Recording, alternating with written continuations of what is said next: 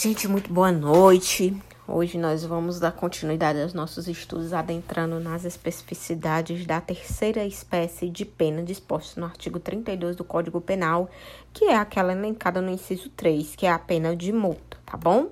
Primeiramente, vamos traçar uma abordagem conceitual do que, é que se pode do que pode ser compreendido enquanto pena de multa para fins de punição em matéria penal, certo?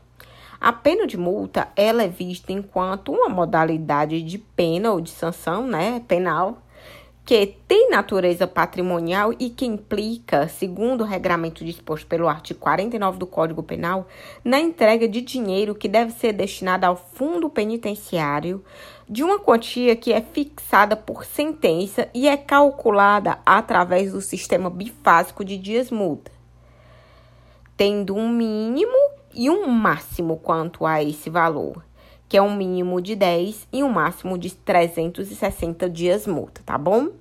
Nesse sentido, nós vamos ver a pena de multa nada mais nada menos do que uma sanção penal que denota a natureza patrimonial e ao qual o pagamento desta deve ser destinado ao Fundo Penitenciário Nacional, conforme eu já tinha comentado com vocês anteriormente, tá bom? Outra coisa que é interessante nós vermos é que a multa, enquanto espécie de pena, ela traz todas as caracteres inerentes às formas de punição previstas na legislação penal, de modo que ela também se submete o quê? aos princípios inerentes ao direito penal, como a reserva legal, a anterioridade, a legalidade estrita, de modo que o que é que acontece? É necessário que ocorra a combinação da pena de multa por lei. E essa lei ela tem que encontrar expressividade tanto em sentido material, quanto a sua essência, quanto em sentido formal de que positivar, de colocar na norma, que deve ser vigente a um período anterior à prática do fato típico, cuja punição se pretende em nítida observância ao princípio da anterioridade, certo? Outro ponto que é interessante nós discutirmos quanto à pena de multa é qual foi o critério adotado pelo Código Penal para fixação me da mesma. Eu até já mencionei isso com vocês em sala. O Código Penal ele adota o que se chama tecnicamente de sistema bifásico. Por quê? Porque ele opta, segundo o artigo 49, pelo critério de multa. E segundo esse critério de multa, o preceito secundário do tipo penal ele vai se limitar a combinar a pena, mas ele não vai indicar o valor correspondente a essa pena de multa. Essa, esse valor ele vai ser calculado com base nos critérios dispostos no artigo 49, que diz o seguinte: a pena de multa consiste no pagamento ao fundo penitenciário de quantia fixada em sentença e calculada em dias multa. É, aqui nós vamos ver nessa primeira parte do caput do artigo 49 a quem se destina a manifestação da multa enquanto modalidade de pena, a necessidade dela ser estabelecida através de sentença e o fato da pena de multa ser calculada e adotar o critério bifásico do sistema dias-multa. Nesse sentido, segue o dispositivo dizendo: será de no mínimo 10 e de no máximo 360 dias multa. Esse é o parâmetro, é o termômetro do mínimo e do máximo com relação ao quê? Ao cálculo dos dias multa. Parágrafo 1 continua. O valor dos dias multas será fixado pelo juiz, não podendo ser inferior a um trigésimo e nem maior que é, o salário mínimo mensal vigente ao tempo do fato, nem superior ao, a cinco vezes o salário mínimo. Ponto que é interessante nós aduzirmos em cima desse parágrafo 1 do artigo 49, e que eu até já mencionei em sala com vocês algumas vezes, é que legislações extravagantes passam a regulamentar a possibilidade de se ampliar o valor a pena de multa neste, em cima desse valor dos cinco vezes o salário mínimo, que já é uma ampliação do teto, que é de que 360, que é o salário mínimo vigente ao tempo do fato, tá bom? E nós vamos ver essas exceções através da lei de drogas, através da análise dos crimes contra o sistema tributário, os crimes contra o sistema financeiro, porque todas essas legislações extravagantes prevêem a fixação do dia de multa em valor superior ao máximo estabelecido dos 360 dias multa, em até o décuplo ou 10 vezes mais do que esse valor estabelecido. Eu até coloquei uma questão no AVA para que vocês consigam fixar e dar uma pesquisada em cima deste aspecto na legislação extravagante, beleza? O parágrafo 2 do artigo 49 vai dizer o seguinte: o valor da multa será atualizado quando da execução pelos índices de correção monetária. É, nesse sentido, pessoal, vamos passar a análise das minúcias do sistema bifásico, que é aquele adotado para aferir a fixação da pena de multa através da análise do dias multa. Nesse sentido, na primeira fase, o que é que vai acontecer nesse sistema? O juiz ele vai estabelecer o número de dias, que deve variar entre o mínimo de 10 e o máximo de 360, de acordo com o artigo 49. Já na segunda fase, vai ser definido é, agora uma, a obrigatoriedade do magistrado fixar o valor de cada dia multa que não poderá ser inferior a um trigésimo do salário mínimo vigente ao tempo do fato, nem superior a cinco vezes esse salário. Mas, para estabelecer esse valor, o julgador, ante o caso em concreto, ele deve levar em consideração a situação socioeconômica do réu, segundo previsão disposta na norma através do artigo 60 do Código Penal, certo? Outra questão também que é interessante nós vermos, eu já mencionei isso com vocês em sala, é que o artigo 49, ele fala do destinatário do valor arrecadado a título de pena de multa. Por quê? Porque ele aduz que esse valor ele deve ser recolhido ao Fundo Penitenciário Nacional. Mas o que é que acontece? Nada impede que os estados legislem quanto à matéria criando seus próprios fundos. Por exemplo, existe uma lei estadual que regulamenta o Fundo Penitenciário Estadual aqui no estado do Ceará, de modo que as penas de multa arrecadadas no âmbito das condenações penais aqui no estado, elas poderão ser convertidas em benefício desse fundo, tá bom? Nós vamos ver ainda, gente, quais são as espécies de multa elencadas pelo estudo doutrinário quanto à matéria. E nós vamos ver que existe a multa originária e a multa ou a multa substitutiva ou vicariante, certo? A multa originária, gente, é aquela que está disposta dentro do próprio tipo penal incriminador lá na pena em abstrato, lá na norma penal secundária. De modo que o que é que acontece? Ela vai poder ser prevista, não raras vezes, isolada, cumulativa e alternativamente com a pena privativa de liberdade. Isolada quando ela vier disposta única e exclusivamente enquanto forma de punição dentro da norma penal secundária. Cumulativa quando ela vier fixada com outra espécie de pena, como por exemplo, pena, detenção e multa. Aí nós vamos ver a acumulação da privação de uma espécie de privação de liberdade com a multa. Ou alternativa, né? Quando encontrar-se delineado a possibilidade de aplicação de uma ou de outra forma de pena. Entre elas, a opção pela pena de multa. E seguindo, nós vamos ver que a outra espécie de multa existente é a multa substitutiva ou vicariante. Essa espécie de pena de multa, gente, ela vai ser aplicada em substituição a uma pena privativa de liberdade fixada na sentença.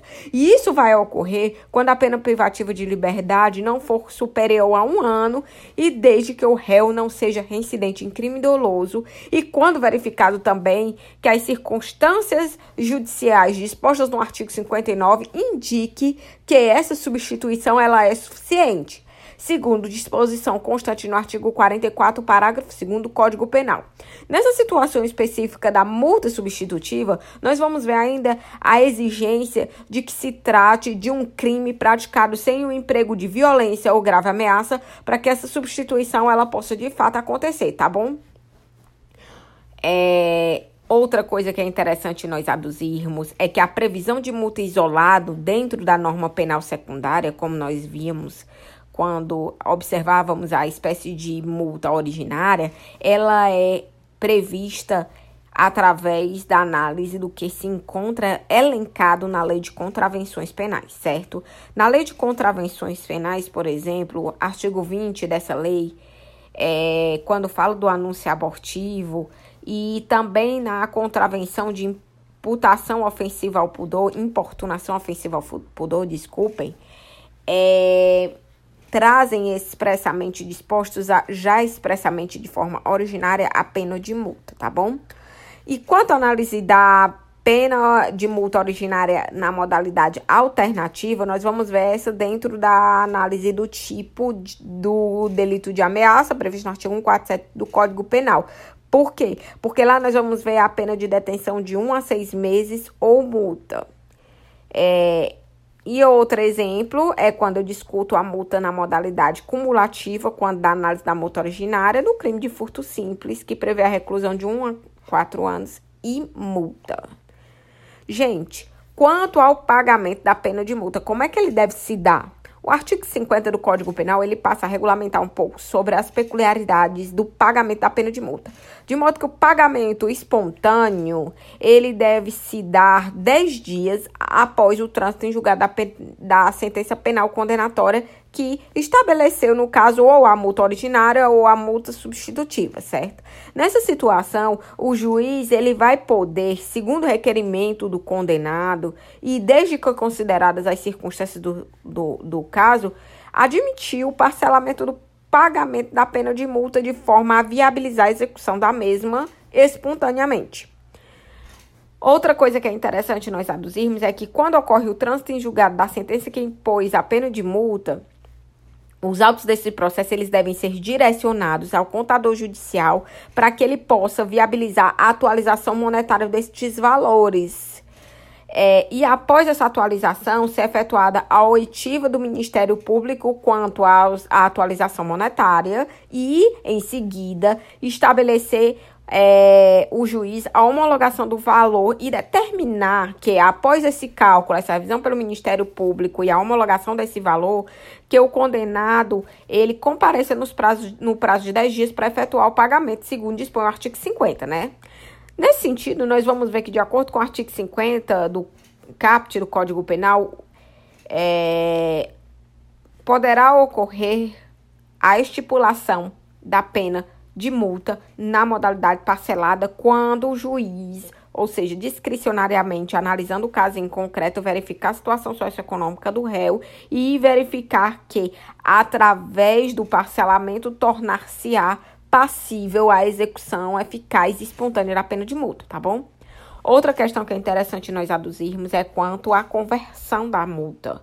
Por quê? Porque a Lei 9268 de 96, gente, ela, ela alterou alguns dispositivos da, do Código Penal quanto à análise da pena de multa e ela é, acabou por abolir a possibilidade de conversão da pena de multa em pena privativa de liberdade. De modo que o que é que acontece? Quando ocorreu o trânsito em julgado de uma sentença, é, que estatue a pena de multa, essa dívida ela deverá ser estabelecida enquanto dívida de valor, mesmo tendo natureza penal. Aí o que é que acontece? Caso ocorra o inadimplemento ou o descumprimento da mesma por parte do réu, o que vai acabar, o que vai caber é a execução de dívida de valor mediante o que? A transformação dessa dívida em uma dívida ativa da Fazenda Pública, que inclusive deverá viabilizar a execução fiscal dessa, conforme nós vamos ver daqui a pouco, tá bom? Quanto à questão da execução da pena de multa, gente, o que é que acontece? Poderá acontecer de o condenado, após transcorrer aquele prazo de 10 dias que, que encontra a manifestação depois da atualização dos valores, ele não pagar, né? Aí o que, é que vai acontecer nessa situação? Nada mais, nada menos do que o manejo de técnicas legais que viabilizem o pagamento coercitivo ou forçado mediante o que?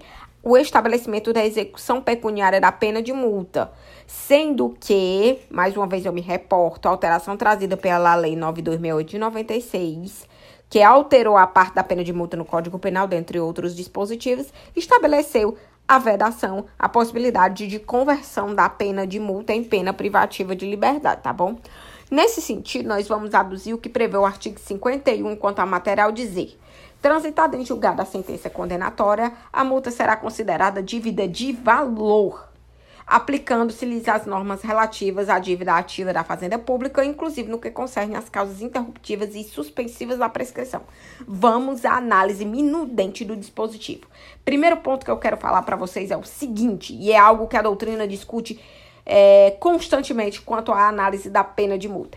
Como é que a pena de multa é espécie de pena de natureza penal se ela, é, se ela tem expressividade em valor? Por quê? Porque ela ainda é decorrência de uma sentença penal condenatória, ela só vai poder encontrar expressividade segundo os ditames elencados nos dispositivos do Código Penal, então não vai ser todas as espécies delitivas que poderão se dar tanto na modalidade originária quanto na modalidade substitutiva, através da pena de multa, e também tendo em vista que o Código Penal, ele trouxe expressamente no seu inciso terceiro do artigo 32 a pena de multa enquanto modalidade punitiva na forma de pena. Daí porque, apesar de se expressar enquanto um pecuniário, em pecúnia, em patrimônio, a multa ainda é vista enquanto espécie de pena. Beleza?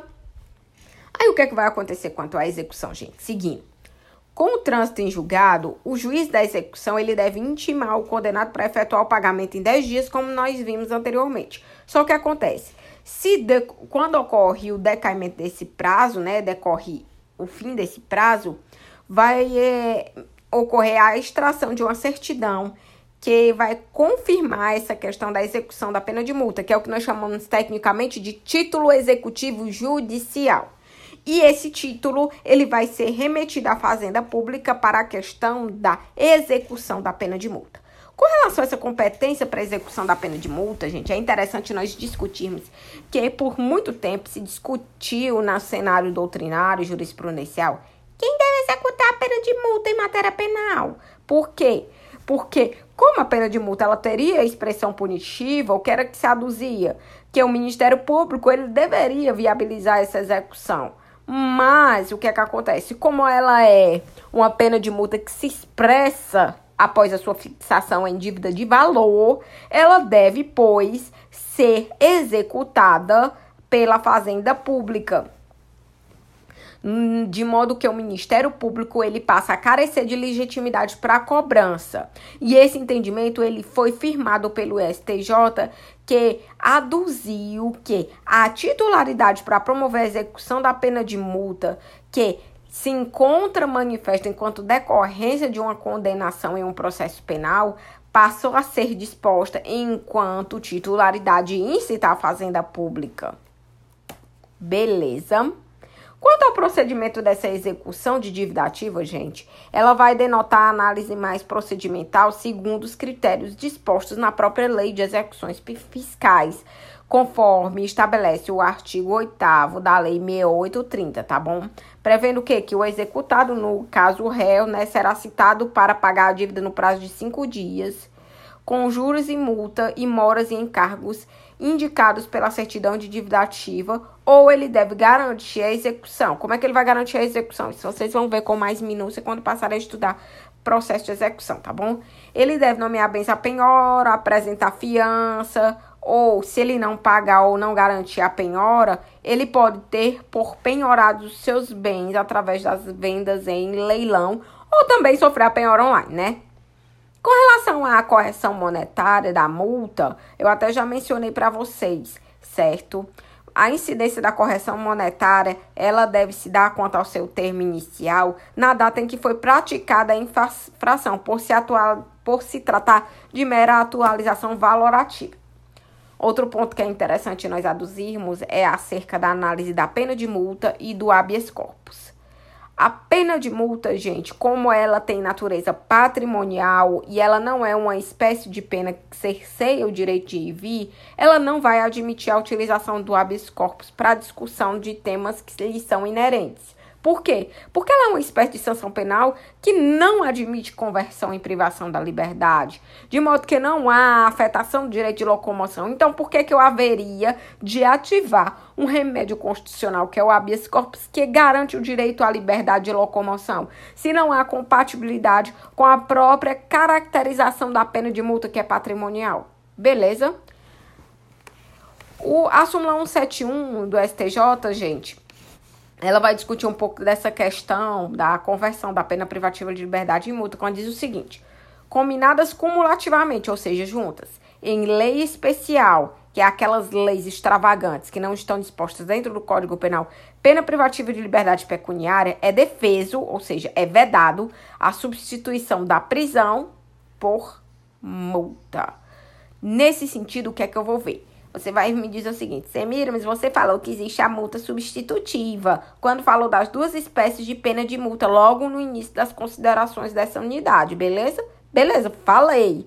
Mas prestem atenção. A súmula 171, ela inviabiliza, ela torna inadmissível defeso vedado essa substituição da prisão por multa quando quando eu estiver diante de uma situa situação é, em que ocorra a combinação cumulativa da pena privativa de liberdade com a pena de multa e essa combinação ela venha prevista em lei especial. Beleza? Outra coisa que é interessante nós discutirmos é a previsão constante no artigo 52 do Código Penal quanto à suspensão da execução da multa. Por quê? Porque, de acordo com o artigo 52, ocorre a suspensão da execução da multa quando detectada a superveniência de doença mental do acusado. Por quê? Porque o curso do prazo prescricional, que é o prazo para o Estado executar sua, é, o exercício da sua pretensão punitiva ou executória, é, não vai comportar suspensão em tal hipótese por falta de previsão legal. Beleza? Gente, e quando ocorre a morte do condenado à pena de multa? E aqui nós vamos aferir as circunstâncias, discutindo a natureza patrimonial e a análise do princípio da intranscendência da pena. Porque o que é que acontece? Segundo o princípio da intranscendência da pena, nenhuma pena pode passar da pessoa do condenado. De modo que, como a pena de multa ela tem origem penal, ela não pode passar aos herdeiros, conforme o dispositivo constitucional elencado no artigo 5 inciso 45, que fala do princípio da intranscendência da pena. Mas o que é que acontece? Nessa situação, não nós não vamos verificar a aplicabilidade quando detectada a execução fiscal dessa pena de multa, porque ela já está numa outra etapa e por previsão normativa no artigo 4 da Lei 6830, que é a Lei de Execução Fiscal, tá bom? Nesse sentido, o que é que nós vamos ver? Quando o condenado ele vier a falecer durante o processo executório, deve ocorrer, segundo o artigo 107, inciso 1, a extinção da punibilidade por morte. Mas se ele morre em período posterior, que é quando já ocorreu a fixação da pena de multa, aí eu vou ver o quê? Se ela já se tornou é, elemento de uma execução fiscal ou não, porque se ela ainda não tiver ingressado na execução fiscal, não há por que discutir que a mesma passa aos herdeiros. Contudo, se ela já tiver sido se tornado objeto de uma execução fiscal, nós não vamos discutir essa análise da intranscendência punitiva. Outro ponto interessante é com relação à multa no concurso de crimes. Concurso de crimes é quando duas ou mais pessoas contribuem para a manifestação do liame delitivo. Nesse sentido, nós vamos ver que o artigo 72 do Código Penal, quando analisa a questão do concurso de crimes e a pena de multa, vai estabelecer que a pena de multa ela vai ser aplicada distinta integralmente, a cada um dos concorrentes à manifestação delitiva. Discutindo agora a detração em pena de multa, pessoal, nós vamos ver que o artigo 42 do Código Penal, de forma taxativa, ou seja, apenas naquelas situações, ele não vai trazer menção à detração ou desconto em relação à pena de multa, de modo que ele só vai se reportar tal possibilidade da detração em detrimento da pena privativa de liberdade ou da medida de segurança ante a própria natureza e as características das mesmas, de modo que o tempo anterior à prisão ou à fixação da pena de multa ele é irrelevante. Ponto de suma curiosidade disposto na legislação extravagante que regulamenta os delitos de violência doméstica e familiar contra a mulher, ou seja, a Lei Maria da Penha, é o que dispõe o artigo 17 da Lei 11.340, a nossa popularmente conhecida Lei Maria da Penha. Por quê? Porque o dispositivo ele veda expressamente nas situações de violência doméstica e familiar contra a mulher a fixação de penas na forma de cesta básica ou pena pecuniária e também prevê é, a vedação de, pe de substituição de penas que implique no pagamento isolado de multa. Beleza? Gente, com relação à pena de multa, as considerações que eu tinha para trazer para vocês eram estas e nós ficamos por aqui. A unidade de pena de multa é bem simplória, bem tranquila e bem, é, digamos, sucinta. Beleza?